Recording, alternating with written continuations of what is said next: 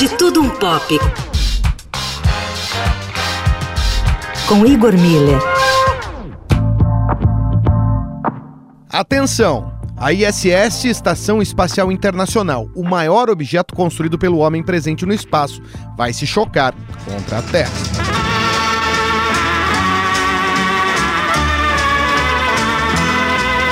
Mas calma que essa queda é calculada. Não vai ocasionar nenhuma tragédia e deve ocorrer apenas em janeiro de 2031, num ponto exato do Oceano Pacífico. O Ponto Nemo é a região oceânica mais distante da costa e é um conhecido cemitério de naves e outros detritos espaciais. Tá tudo tranquilo. Inclusive a Mir, Estação Espacial Russa, que já foi assunto por aqui, está lá.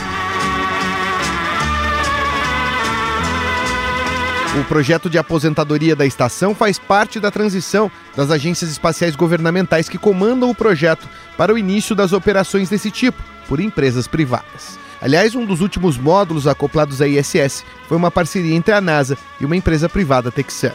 O acordo de cooperação entre os Yankees, a agência europeia, os canadenses, o Japão e a Rússia tinha validade até 2024 e foi estendido até 2031, não sem antes a estação cumprir mais uma série de tarefas.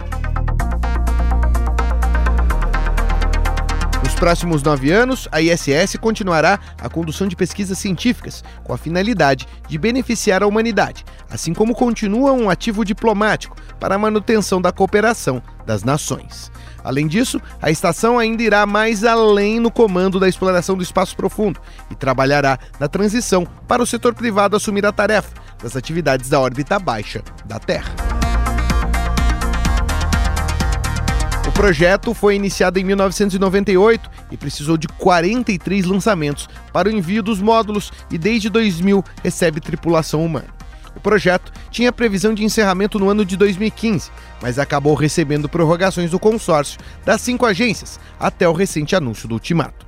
As estruturas gerais estavam ficando muito defasadas e começariam a comprometer a segurança dos tripulantes e das missões.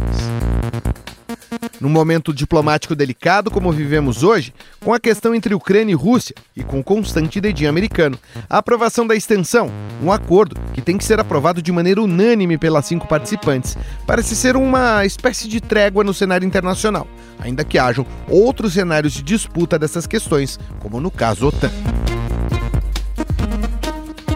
A Rússia diz que muitas das sanções impostas a ela prejudicam o programa espacial do país, e a assinatura e o comprometimento sinalizam ao menos uma disposição para a negociação desses bloqueios por parte de União Europeia e Estados Unidos. A Rússia, uma das vanguardas da exploração espacial, como herdeira do programa soviético, tem papel fundamental na implementação da estação, seja no intercâmbio da Mir, sua antiga estação espacial, assim como na construção e envio de peças fundamentais na estrutura da atual estação.